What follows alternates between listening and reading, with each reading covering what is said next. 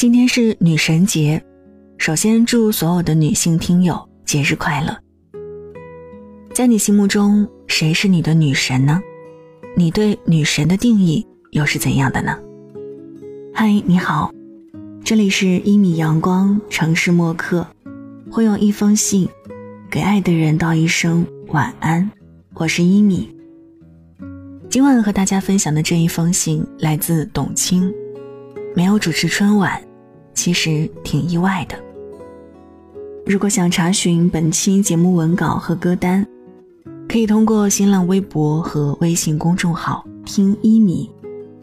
晚安前，前一起听。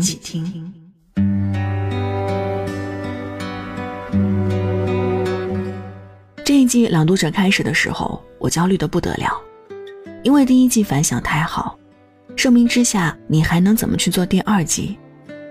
第二季的开篇也遇到了不少困难，不光是经费的问题，还有很多别的困难。但我觉得还是咬牙要做。为什么一定要克服所有的困难去做这件事情呢？因为有很多人在等，很多人会问怎么没了？他应该继续往前走，让喜欢他的人看到。和其他节目比起来，朗读者的意义在于能够见人。我觉得所有的艺术创作里最触动人心的就是人，没有什么比这个更宝贵了。人的精神品质，还有人的遭遇，这是我能够倾注我所有心血去做的。我对内容有一种别人不太能理解的狂热。比如说，我们的嘉宾采访大约是两个小时，两个小时意味着听打稿可能有两万字左右，甚至三万字。我要把那三万字的稿子反复看几遍，然后根据那个语境开始画稿，每一个字都是我一个一个画出来的，多一个字少一个字都会觉得不舒服。你问我有没有发过脾气？我记得有一次把一个导演训哭了。我们有一个嘉宾邱成桐，目前世界上最好的数学家之一，他曾经是哈佛大学数学系的系主任。到现在依然活跃在世界的数学领域。我觉得这样的嘉宾能够请来很不容易。来了以后，他朗读《归去来辞》，大屏幕上用竖板把读本打出来，跟随他的朗读，一行一行字出现。但那个字幕和朗读的速度永远对不上，一遍、两遍、三遍。那个数学家很耐心，一遍读、两遍读、三遍读。整个结束之后，我记得我当时特别愤怒，我就说太不专业了，怎么可以这样去浪费大家的时间？我说你知道邱成桐对世界意味着什么？他的时间是以分秒来计算的，因为我们耽误了他很多时间，他的一个小时、两个小时、三个小时，那也许就是人类的一大步，对吗？当时发完脾气过后，我也会有点内疚，我可能太以专业性为目的。这个会让我不经意伤害到不少原本很喜欢我的人。我们最后一场录制是在今年的六月九号，录完最后一个嘉宾，时针已经指向了六月十号的凌晨两点。大家就稍微庆祝一下，很多工种就散了。最后二十几位核心导演留下来站在舞台上，我说每个人都说几句话吧。平时都是你们在听我说，现在我也很想听你们说。到了告别的时候，我才知道，原来每个人身上都有故事。我们这一年多的时间，团队里有人离婚了，有人大病，有家人生病，有自己在写论文答辩，大家都是焦头烂额的过程。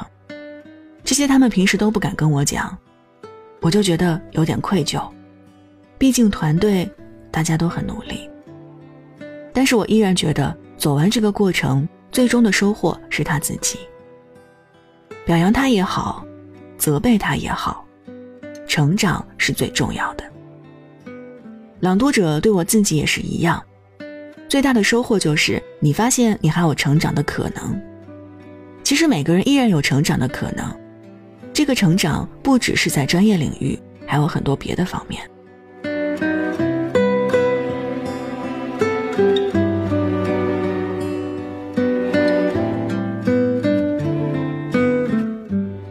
朗读者请过一位嘉宾吴孟超，是中国著名的肝脏外科医生。他读的是张晓峰的那篇《念你们的名字》，写给医学院的学生的。你需要学多少东西才能免于自己的无知？你要怎样自省，才能在千万个病人之后免于职业性的冷静和无情？其实，任何职业都要提防职业性的冷静和无情。我在二零一二年的时候就遇到了这种所谓的职业性的冷静。那段时间挺痛苦的，就是所有交到你手上的节目，你觉得都是一样的。那时候我还远远不知道未来有朗读者的出现，但是我已经知道有些节目我不想再做了，不想再那样重复。我在台里安身立命十六年，最骄傲的一点是我百分之百的投入。但二零一二年，我发现我做不到了。而且这种东西出现的时候，只有你自己知道，别人看不出来，因为你的职业表达是很容易遮盖掉一些东西的。但是慢慢久了，别人会知道，而且久了你会退步的。我决定自己按一下暂停。我从二零一三年的下半年开始申请美国的学校，到二零一四年主持完春晚。这中间有七八个月的时间，所有的细节都在准备当中，在几个学校之间反复的选。当时晚上整宿睡不着，特别恐惧，没有安全感，因为你已经决定了，但是没有人知道你决定了，你也不知道你的决定会带来什么。我当时其实已经做好了最坏的打算，就是回来没有我的位置了，因为这个行业的竞争也很激烈。而且我花了将近二十年才做到这一步，只有我知道我为他付出了多少，不是那么轻而易举的。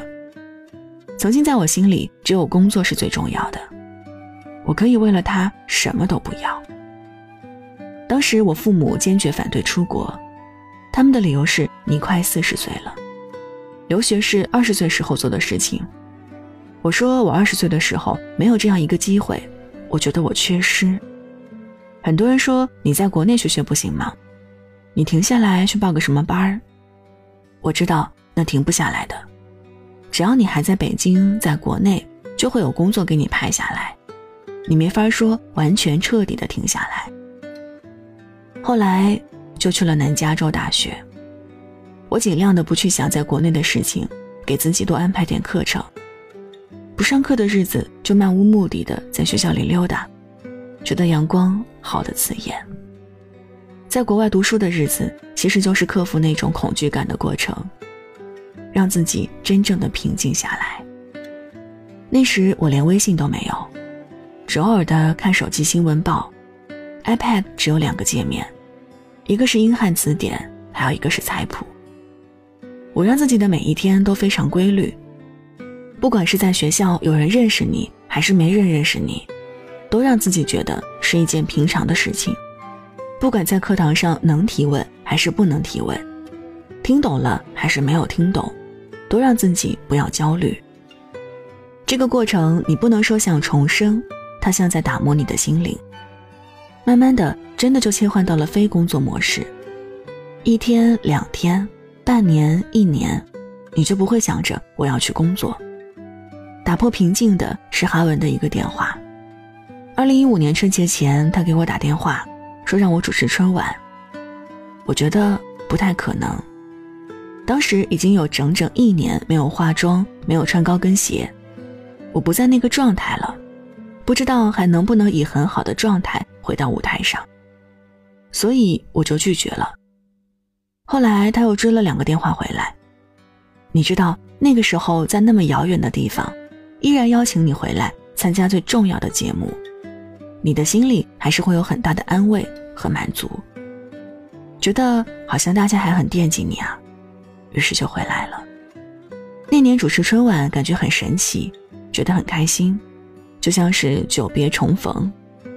我当时还有一种感觉，如果再有人来找我做节目，我一定做一些我真的想做的节目，而不再只是简单的重复过去了。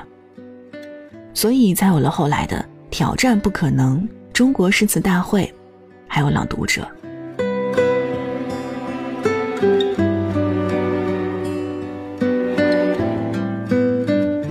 在主持了十三年春晚之后二零一八年没有主持春晚其实挺意外的。除了意外就是有些舍不得。好像还没有做好充分的心理准备离开这个舞台。那年春节是和爸妈一起过的我们就全家一起在家里做年夜饭，看了春晚，然后休息，特别正常的一天。家里的气氛没有觉得有什么不对，因为不做春晚的那种心理上的波动，在春节之前就已经慢慢过去了。很多人说我去美国读书是自动的一个刹车，现在想来好像冥冥中自有安排。那个时候你已经在磨练了，内心也在翻滚，也在煎熬，但是慢慢的你能放下恐惧和担忧，你强迫自己去做一种改变，去学习，去思考，去寻找新的方向，去为未来成为更好的自己做准备。我现在还记得。二零零五年是第一次主持春晚，那届郎昆是总导演，他给我打了一个电话，就说咱们准备准备可以进组了，一定要保密啊。当时觉得非常幸福，似乎实现了自己的一个梦想。那时也是先听到了很多传闻，说你有可能上今年的春晚哦，心里开始暗暗的希望它的发生。到了二零一八年，也是听到了传闻。说可能不上今年的春晚了，多有意思啊！一切都仿佛是在轮回，发生着一些相似的场景，但是内容却大不相同。我真的用尽全力了。春晚没有出现，心里一定会有波动，但我还是很庆幸我做了足够多的努力。这些努力让你在得到的时候觉得很踏实，在失去的时候也不会有太多遗憾。因为我已经全力以赴了。我爸爸是农村长大的孩子，老家条件也很苦，爷爷过世很早，奶奶又是农村妇女，家里特别贫穷。我父亲骨子里就认为一定要勤奋，要刻苦才能改变命运，这是他的人生信条。这种人生观深深的影响了我。他让我从小要做家务，要读书，要练习长跑，要锻炼所有独立生活的能力。这种严苛的教育可能曾经伤害过我，但是现在也觉得任何事情都有它的两面性。这种教育的弊端就是让你觉得不太自信，你必须要做的比别人好很多，你才有自信心。还有就是你不喜欢依赖任何人，你只靠自己。所以，为什么我很多时候亲力亲为？是我不喜欢去埋怨别人做的不够好，我只能自己去做。我在工作当中是充满防备的，充满战斗性的。我以前累到一年做一百三十多场，累到摔到尾椎骨第四节骨裂，然后瘸着拐着撑下来，累到生理期紊乱，整个脸全都是痘痘，再累都没有说。确实一直很紧张，我也不知道怎么松弛。可能和我的成长环境有关系，就是你突然之间明白了，你可以有机会改变自己的命运，而你的确也抓住了一些机会，你会变得越来越紧张，你获得的越多，你的负担也越大，因为不想辜负这些来之不易的机会，所以我会那么努力，不管交给我什么，我都能够百分之百的超出导演的想象去完成。我是二零零二年到北京的，头几年也过着跟大家一样的北漂生活。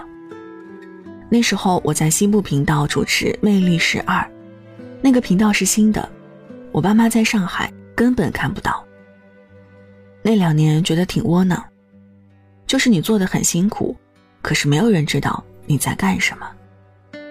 直到有一天，我坐出租车，司机说：“你是那个《魅力十二》的主持人吗？”那个节目挺好的。后来做了一年多之后，有台领导在会议上说，西部频道《魅力十二》那个节目做得不错，那个主持人也不错，然后三套才会关注到十二套有这么一个主持人。我才知道，其实你去做了，就会有人看到。得到鼓励之后，我会花更多的时间去做，然后会形成一种工作理念。现在的危机感可能来自对自己能有多少超越，跟自己之间的那种较量。你有没有注意到这一季的札记很多都是我特别喜欢的话？生命的意义是如此厚重，无论我们怎样全力以赴都不为过。因为我们生而为人，生而为众生。我是一个活得特别用力的人，用力不够的话，我自己会觉得不过瘾。你会觉得日子似乎白过了，多可惜啊！我不是简单的、复杂的、刻意的深有体会，我不是平凡的、伟大的、戴着面具的人。好了，文章就分享到这儿。这里是城市默客，每晚睡前在最贴近心房的位置跟你道晚安。我是一米，欢迎通过新浪微博和微信公众号听一米和我分享你的看法。一是依赖的依，米是米饭的米。明天是妇女节，再忙也别忘了问候妈妈，节日快乐。那现在就跟你道晚安了，记得睡前嘴角上扬，这样明天起来你就是微笑着的。晚安，好梦香甜。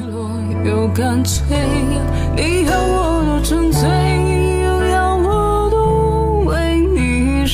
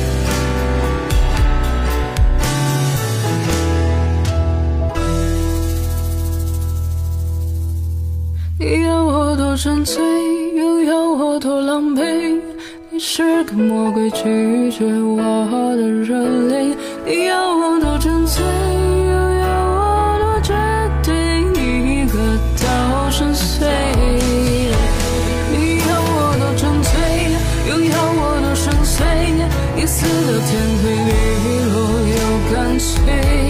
你要我多纯粹，又要我多沉醉。你假装慈